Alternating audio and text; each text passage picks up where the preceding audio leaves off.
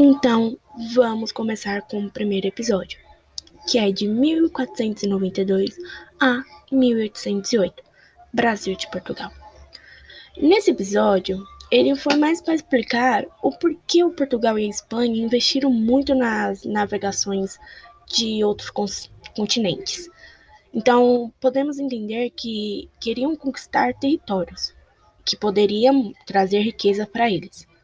Explicaram também como foi o desenvolvimento da economia em regiões colonizadas, como cada etapa precisou ser al alcançada. Devido à expansão marítima de Espanha e Portugal, as novas descobertas de novos territórios nas Américas, como também foram outros países como França, Irlanda e Reino Unido, despertaram interesse em promover a própria conquista e participar ativamente de todos os, o comércio daí resultante. Com isso, o cultivo de, da cana-de-açúcar, por exemplo, onde os negros eram importados da África para justamente ficarem responsáveis para esse cultivo. Com essa produção, passou a ser um papel fundamental sob diversos aspectos do sistema de Portugal. Então, esse foi o primeiro episódio.